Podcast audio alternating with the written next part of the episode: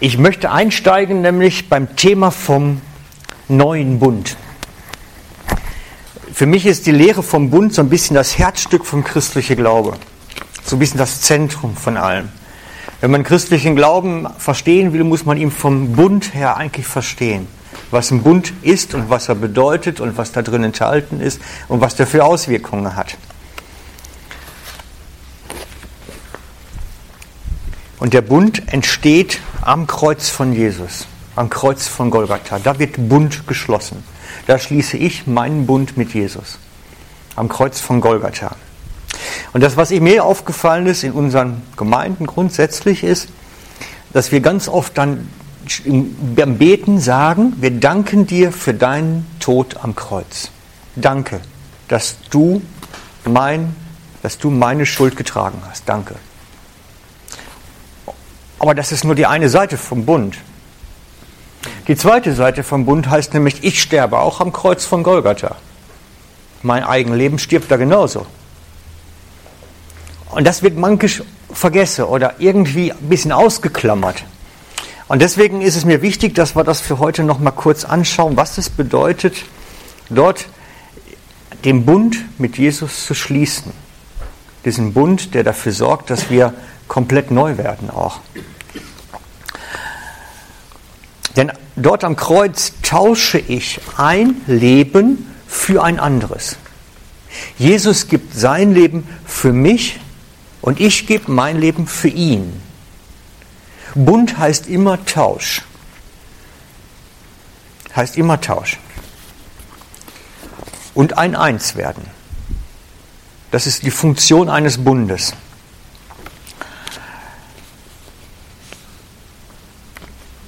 Und wenn wir einmal in der Ewigkeit vor Jesus stehen, wenn unsere Seele sich aufmacht auf die letzte große Reise, wird es am Ende nur noch darum gehen, hat dieser Bund, dieser Tausch am Kreuz stattgefunden oder nicht?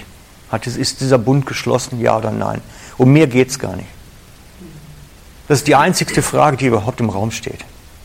Alles andere zählt dann nicht mehr.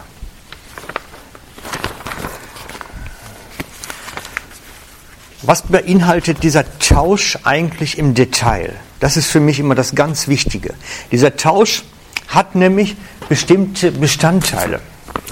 Und ich, ich mag nicht immer nur einfach drüber geben, du musst dein Leben Jesus geben. Ja, aber was heißt das denn eigentlich? Was steckt da drin? Natürlich kann man sagen, hier hast du alles. Aber wenn ich mir nicht klar bin darüber, was da drin enthalten ist, dann ist das so ein bisschen wie das Kleingedruckte im Kaufvertrag. Das kann dann Überraschungen in sich bergen, die, wo ich gar nicht so drüber nachdenke dann auch. Ne? Und ich habe deswegen angefangen, das mal aufzuschreiben. Bei euch auf diesem Zettel auch und habe mir das so als Tabelle hier vorgenommen. Es gibt einen Bereich, den wir aufgeben, wie beim Tausch. Ich gebe etwas weg und auf der anderen Seite bekomme ich etwas. Und das ist ja auch dieses Bild, was ihr vorne drauf habt, dieses Bild von diesen zwei Personen mit den langen Armen. Ne, die tauschen etwas. Ein Paket für ein Paket. Ich gebe etwas, ich bekomme etwas. Und das ist das, was am Kreuz eigentlich passiert. Ich gebe etwas und ich bekomme etwas. Und wir müssen uns darüber im Klaren sein, was wir eigentlich geben und was wir bekommen dabei. Und die Bibel ist darin recht klar, in diesem, was wir geben und bekommen. Also gehen wir das mal im Detail durch. Ich hoffe, dass ich das jetzt alles ganz rassig und schnell hinkriege. Also, was das Erste, was wir aufgeben, wir geben unsere eigenen Bedürfnisse auf. Ich starte erstmal mit dem Schlechten.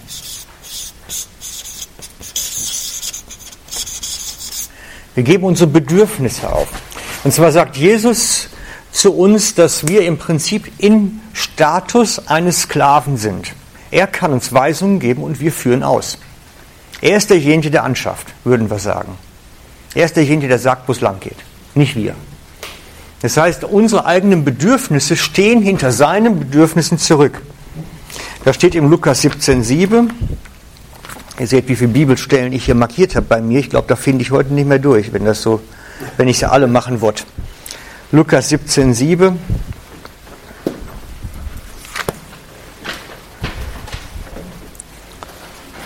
17,7.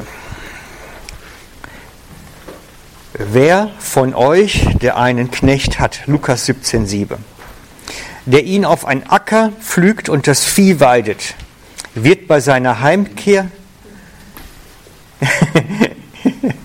wird bei seiner Heimkehr vom Felde zu diesem Knecht sagen, jetzt geh hin, setz dich zu Tisch. Ist es nicht so, dass er ihm sagen wird, bereite das Mahl, binde die Schürze um, bediene mich, bis ich gegessen und getrunken habe? Dann kannst doch du essen und trinken. Ob er dem Knecht einen besonderen Dank sagen wird, weil er seine Aufträge ausgeführt hat? Ich meine nicht. Macht es genauso. Wenn ihr alles getan habt, was euch befohlen ist oder was ich euch befohlen habe, dann sagt, wir sind nur geringe Knechte, wir haben nur unsere Schuldigkeit getan. Dieser Status bleibt für uns, auch wenn Jesus später sagt, ich will euch in Zukunft nicht mehr Knechte, sondern Freunde nennen. Kommt später. Aber das sagt er, weil er sagt, ich sage euch meine Absichten, ich sage euch, warum ich sage, ihr sollt das tun.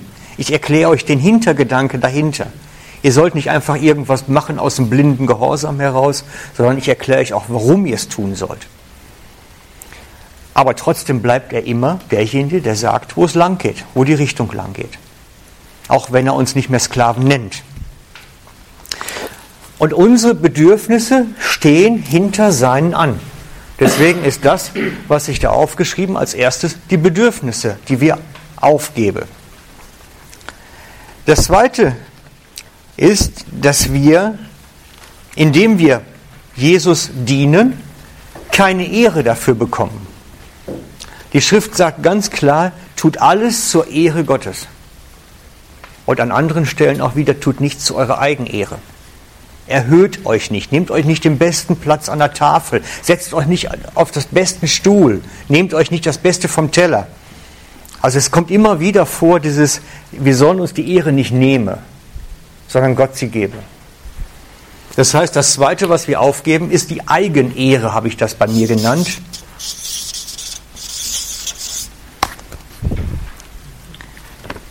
Das Dritte, was wir aufgeben, dass wir relativ wehrlos werden. In Lukas 6, 27 steht es, bei mir Notiz Nummer 4, Lukas 6, 27, das ist das Gebot von der Feindesliebe. Lukas 6, 27, euch aber, die ihr auf mich hört, sage ich, liebt eure Feinde, tut wohl denen, die euch hassen Segnet die, die euch fluchen, betet für die, die euch beleidigen. Schlägt dich jemand auf die eine Backe, reiche ihm auch die andere dar. Nimmt dir einer den Mantel weg, verweigere ihm auch den Rock nicht. Jedem, der dich bittet, gib. Wenn einer dir das Deine nimmt, fordere es nicht zurück. Das ist ganz harter Tobak. Das ist eine ganz harte Message. Kaum durchführbar in unseren Tagen. Es gibt ja sogar einen ganz lustigen Film zu der Ja-Sager. Es ist so einer, der zu allem immer Ja sagt. Der Versicherungsvertreter kommt und sagt, du möchtest eine Lebensversicherung? Sagt immer Ja. Er sagt immer Ja. Das ist ein völlig verrückter Film. Das heißt, wir verlieren unsere Wehrhaftigkeit, indem wir unser Leben Jesus geben. Der Anspruch auf unsere Selbstverteidigung. Ich schreibe hier auf bei uns auf der Liste Selbstverteidigung. Selbstverteidigung. Das ist das nächste. Genau. Und an dem gleichen Text kann man dann im Vers 30 sehen, dass wir auch bedingungslos großzügig sein sollen. Das heißt, gib jedem, der dich bittet. Hast du einen Hunderter? Ja, klar. Gib jedem, der dich bittet. Ich sage ja, das ist ganz harter Stoff. Das wirklich durchzubuchstabieren für sich, was heißt denn das und wo, wo muss ich mich abgrenzen und wie muss ich damit umgehen, ist ganz schwierig. Aber erstmal steht es so im Raum. Erstmal steht es so im Raum. So, als nächster Punkt, was wir aufgeben werden, ist ein ganzes Stück weit Lebensqualität. Ich weiß, das ist. Ähm, Würde ich lassen, wenn du willst. Gerne, das ist 2. Timotheus 3,12. 2. Timotheus 3,12. Soll ich lesen? Hast du 2. Timotheus Ja. schon? Ah, ja, super. Im Übrigen sind Verfolgungen etwas, womit alle rechnen müssen, die zu Jesus Christus gehören und entschlossen sind, so zu leben, dass Gott geehrt wird. Genau. Das heißt, wenn du so lebst, dass Gott geehrt wird, musst du mit Verfolgung rechnen. Da musst du mit rechnen, dass Leute dir nachstellen und sagen, du bist ein dummer Cape, du bist einer, der völlig spinnt, dass sie dich auf der Arbeitsstelle rausschmeißen, dass sie vielleicht eine Wohnung kündige, was weiß ich. Das kann passieren. Es kann natürlich auch noch schlimmer kommen, wie in Syrien, dass sie dir das Nazarenerzeichen ans Haus malen dann nachher. Ja, das heißt also, was wir verlieren eigentlich, oder zumindest was passieren kann, ist Lebensqualität.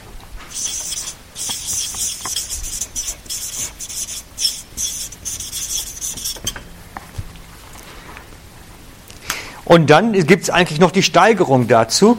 Das ist in Matthäus 10, ähm, 34. Ab da, das, das lesen wir jetzt nicht vor, das kennt ihr sicherlich. Das ist, wo Jesus sagt, dass diese Verfolgung, diese Nachstellung, dieses ähm, blöd hingestellt werden, lächerlich gemacht werden, dass das sogar aus den Familien kommt. Von denen, die halt nicht glauben wollen, die mit dem Glauben nichts zu tun haben, dass die einen wirklich in den Dreck ziehen oder anklagen. Denkt nicht, ich bin gekommen, Frieden zu bringen, ne? sondern ich werde ein Feuer werfen auf die Erde, heißt es dort. Dann gibt es noch etwas ganz Lustiges, was bei den meisten irgendwie so unter den Tisch fällt. Das ist bei mir Punkt 6. Das ist, was wir aufgeben, ist, ähm, wie nenne ich das?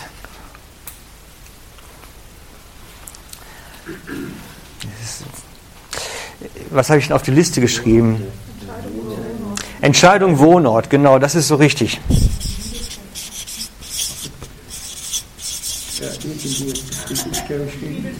Die Bibelstelle stimmt nicht? Hat etwas mit dem Brot zu tun, 4000. Nee, dann habe ich dann einen Schreibfehler bei dem drin. Dann zieht, das heißt, Matthäus 8,20 muss eigentlich. Oh, dann habe ich einen Schreibfehler drin. Eben, Matthäus 8,20 muss es sein.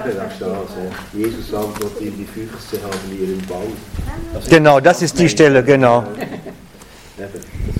Also, hier, da kommt einer zu ihm und sagt, ich möchte Nachfolger werden, ich möchte Jünger werden, ich möchte Christ werden. Und Jesus sagt ihm, die Füchse haben ihren Bau, aber ich habe nichts, wohin ich mein Haupt legen kann. Und indirekt sagt er ihm dann, wenn du jetzt mit mir kommst, wird es dir genauso gehen. Auch du musst damit leben, dass es heute hier, morgen dort heißen kann. Es gab auch zu der Zeit Leute, die immer am gleichen Standort waren. Ja, wir dürfen das nicht vergessen. Maria, Martha, Lazarus, die haben ihre Base gehabt, ihr Haus gehabt und da sind sie immer wieder hingekommen. Aber es sind viele gewesen, die wirklich ihre Heimat verloren haben und immer unterwegs waren. Das heißt, wenn Jesus sagt, bitte Wohnort wechseln, kann das passieren. Oder nehmt die Geschichte von Philippus.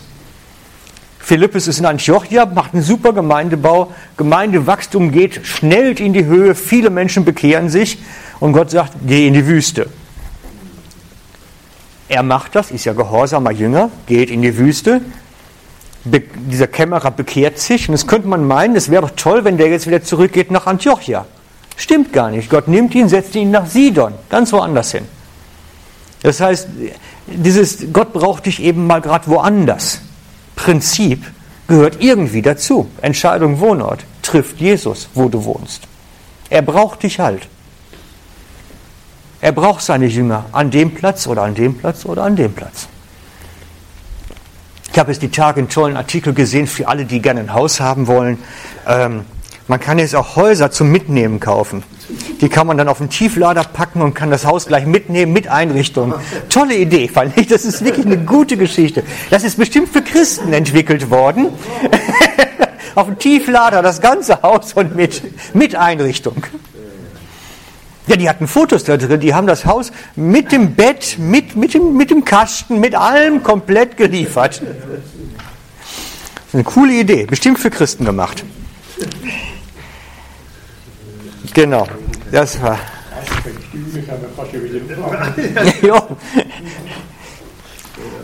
Also, das, was wir verlieren, oder was wir aufgeben dort am Kreuz, ist unsere Autonomie, unsere Selbstbestimmung in der Zusammenfassung eigentlich. Wir geben Selbstbestimmung auf. Das heißt, wir haben jetzt wirklich einen, der die Herrschaft über unser Leben hat und der sagt, was ist und was nicht ist. Und der auch durchaus Sachen sagen kann, die mir stinken. Das kann passieren. Und ich spreche immer zuerst gern über das, was es kostet, bevor wir dann zu dem kommen, was dann gut ist. Weil das ist ja auch besonders wichtig, finde ich dann. Ne? Also kommen wir jetzt mal zu der anderen Seite. Was wir erhalten, das ist ganz klar in Jesaja 53. Mag, magst du noch mal lesen, Hans-Jörg? Ja. Jesaja 53, ab Vers 5. Wir erhalten Vergebung für unsere Schuld. Und das ist was ganz Elementares, weil das bringt das ewige Leben dann mit sich. Magst du es mal einmal lesen? Doch wegen unserer Schuld wurde er gequält und wegen unseres Ungehorsams geschlagen. Die Strafe für unsere Schuld traf ihn und wir sind gerettet. Er wurde verwundet und wir sind heil geworden. Wir alle waren wie Schafe, die sich verlaufen haben. Jeder ging seinen eigenen Weg. Ihm aber hat der Herr unsere ganze Schuld aufgeladen. Ja. Wir sind frei von unserer Schuld. Das ist das, was wir erhalten. Ewiges Leben bei Jesus. Also, tragen wir bei der bekommenen Seite ein, ewiges Leben.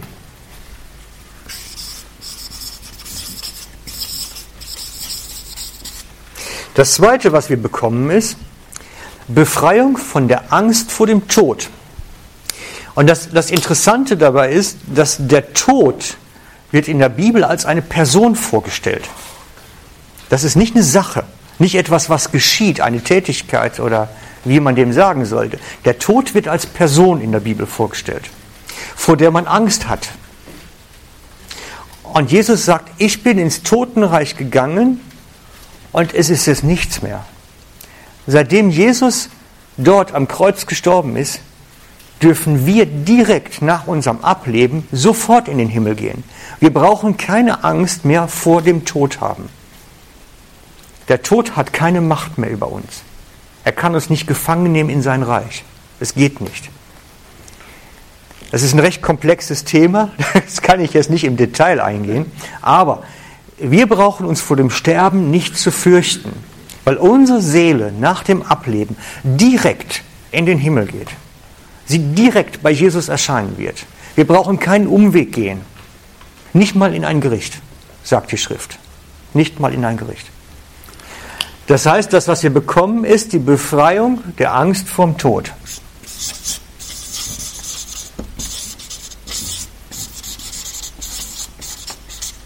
Vor Tod.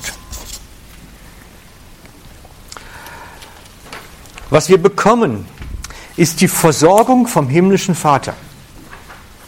Er ist es derjenige, der uns wirklich an seinen himmlischen Quellen teilhaben lassen möchte. Er sagt uns zu, macht euch keine Sorgen um eure Versorgung. Denkt an die Spatzen auf dem Felde.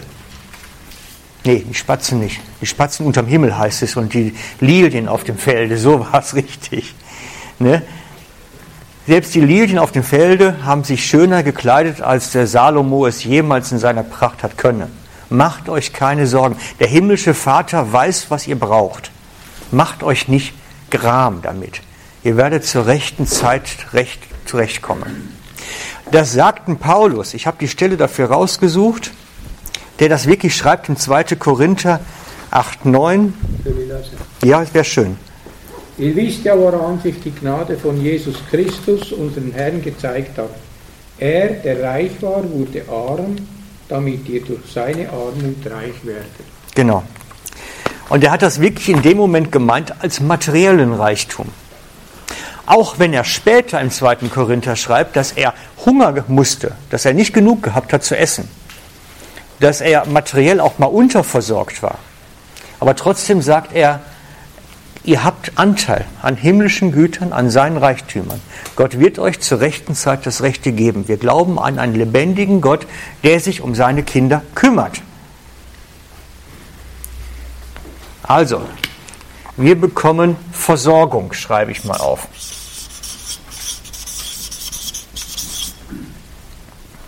Wobei diese Versorgung manchmal nicht für übermorgen ist. Manchmal reicht sie wirklich nur für den Tag. Manchmal ist das wirklich nur eine Tagesversorgung. Das ist für mich immer das Beispiel der Geschichte vom Volk Israel in der Wüste mit ihrem Manna. Die durften nie für den anderen Tag aufheben. Die durften nie etwas ansparen. Es war immer nur für den Tag. Und wenn sie es aufbewahrt haben, ist es vermodert. Das ist Gottes Versorgung. Gottes Versorgung ist für den Tag. Außerdem ist Jesus in allen Belangen für uns arm geworden. In allen Belangen. Ich mache das nur in einer ganz kurzen Zusammenfassung. Als Jesus am Kreuz hing, in den letzten Stunden seines Lebens, hatte er Durst. Er sagt, ich bin durstig. Johannes 19, 28. Zweitens, er hatte Hunger. Er hat mindestens 24 Stunden vorher nichts mehr essen können durch die ganzen Verhöre, Verhaftungen, Vorführungen bei Pilatus, bei dem Hohepriester. Er hat mindestens 24 Stunden nichts zu essen gehabt und dann wird man hungrig sein. Das heißt, er hatte Hunger und Durst. Als er am Kreuz hing, hatte er kein einziges Kleidungsstück mehr. Sie haben ihm alle Kleidungsstücke abgenommen. Denn damals trug man vier Kleidungsstücke. Und die haben sie ihm alle weggenommen. Er hatte nicht mal die eigene Grabstätte. Seine Grabstätte war eine fremde. Die hat er von jemandem bekommen. Als Jesus von der Erde ging, hatte er gar nichts mehr.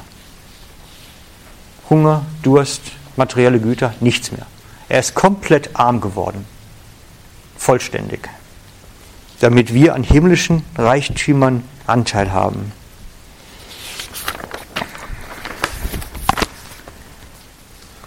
Was wir noch bekommen, wir bekommen per sofort, wenn ich mich auf den Tausch einlasse, die Leitung durch den Heiligen Geist. Gott will mich führen, will mir sagen, hey, das ist jetzt gut für dich, mach das jetzt. Oder lass lieber die Finger davon. Wir haben einen Gott, der zu uns redet und uns leiten will. Wir bekommen sofort Leitung durch den Heiligen Geist.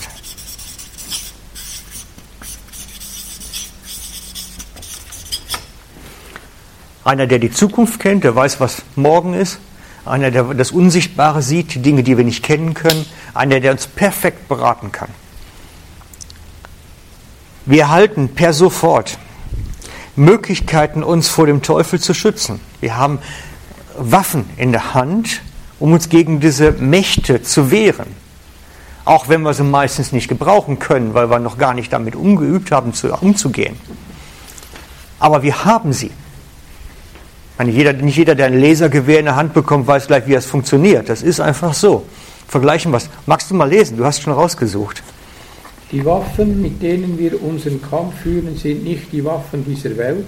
Es sind Waffen von durchschlagender Kraft, die dazu, die dazu dienen, im Einsatz für Gott feindliche Festungen zu zerstören. Mit diesen Waffen bringen wir eigenmächtige Gedankengebäude zum Einsturz. Mhm. Festung zerstören. Also, wir bekommen Waffen gegen den Bösen.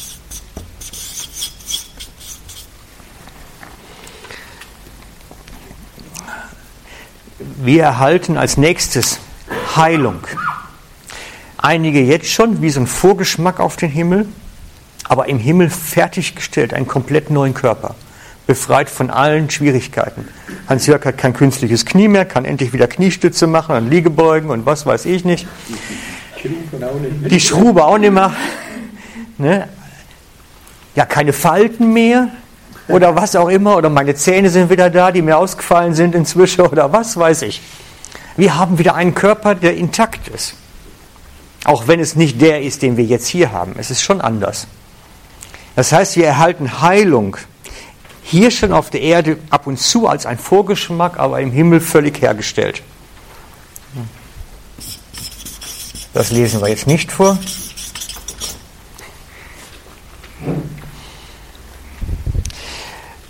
Und das, was wir jetzt schon bekommen können und was mir persönlich fast das Wichtigste als Höhepunkt ist, wir können jetzt schon in seiner Ruhe leben.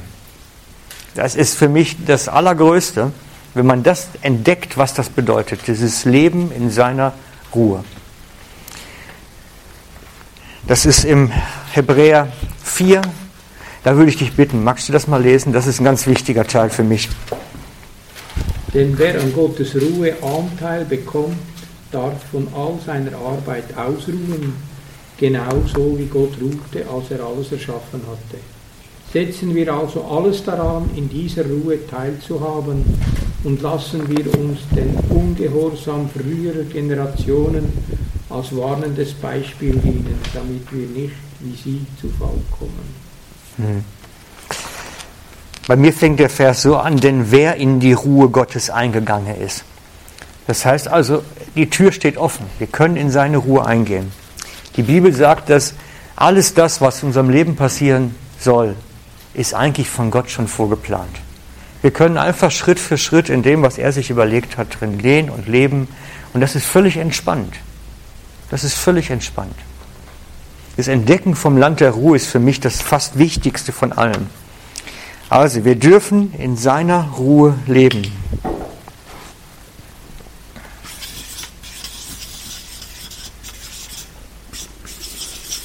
Da stimmt ja, was Römer 8, 28 sagt.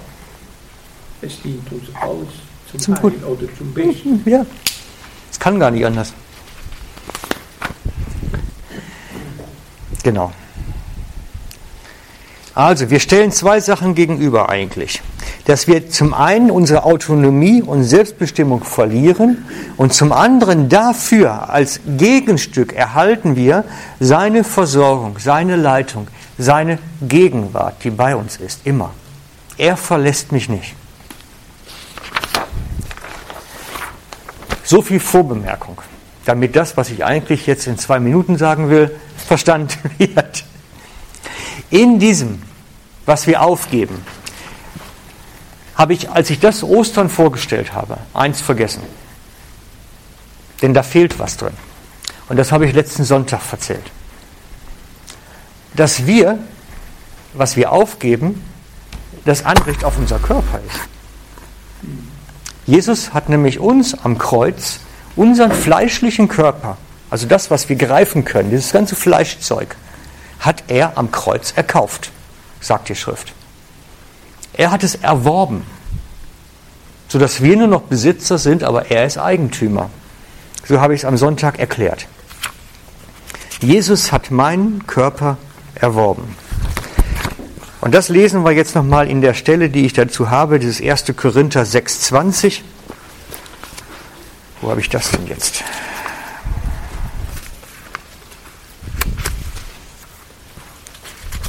Und teuer erkauft, darum verherrlicht Gott in eurem Leib und in eurem Geist, die Gott gehören.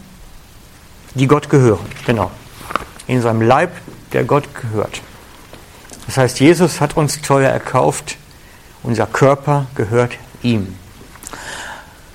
Und das ist so diese Grundlagenüberlegung, die ich jetzt hatte, ähm, als ich Sonntag darüber gesprochen habe. Wenn Jesus doch mein Körper gehört, dann hat er doch etwas vor. Er braucht diesen Körper doch, damit wir ihn verherrlichen. Ich habe diese Karten verteilt. Da. Genau, diese Karten verteilt.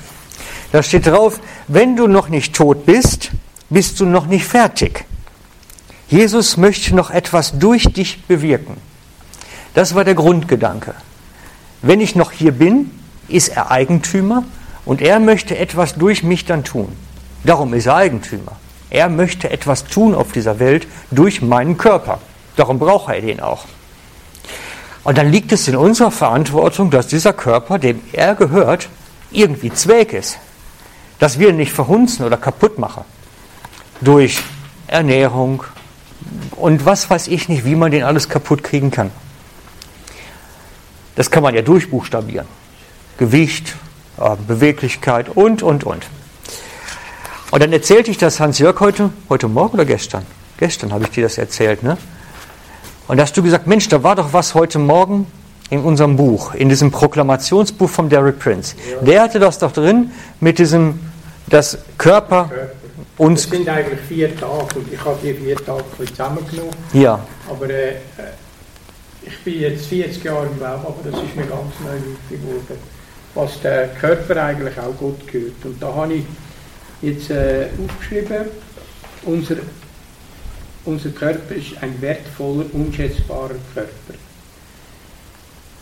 Äh, es betrübt mich, das schrieb der Derek Prinz, es betrübt mich, wenn ich höre, wie Christen abschätzig über ihren Körper sprechen, als sei er minderwertig oder nicht wichtig. Brüder, Schwestern, unser Körper ist ein Wunder.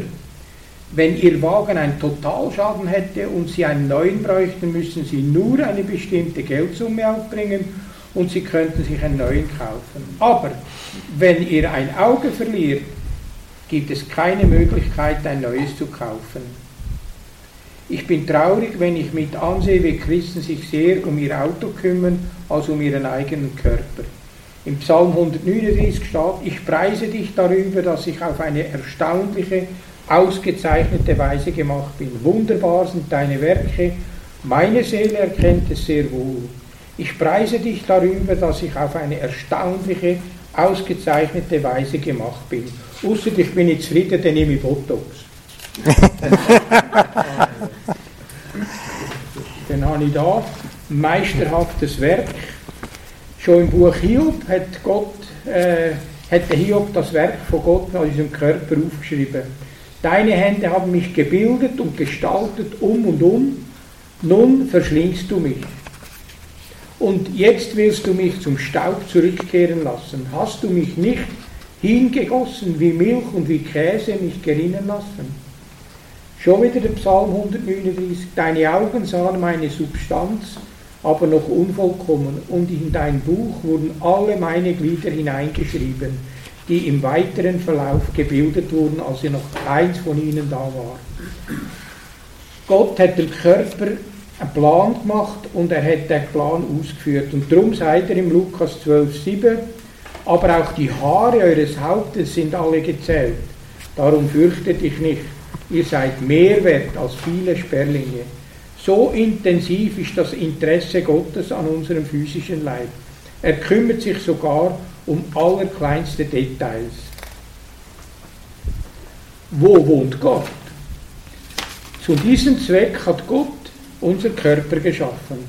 Die Antwort ist, auf diese Frage ist einfach, aber sie soll uns begeistern. Paulus schreibt, oder wisst ihr nicht, dass euer Leib ein Tempel des Heiligen Geistes in euch ist, den ihr von Gott habt und dass ihr nicht euch selbst gehört?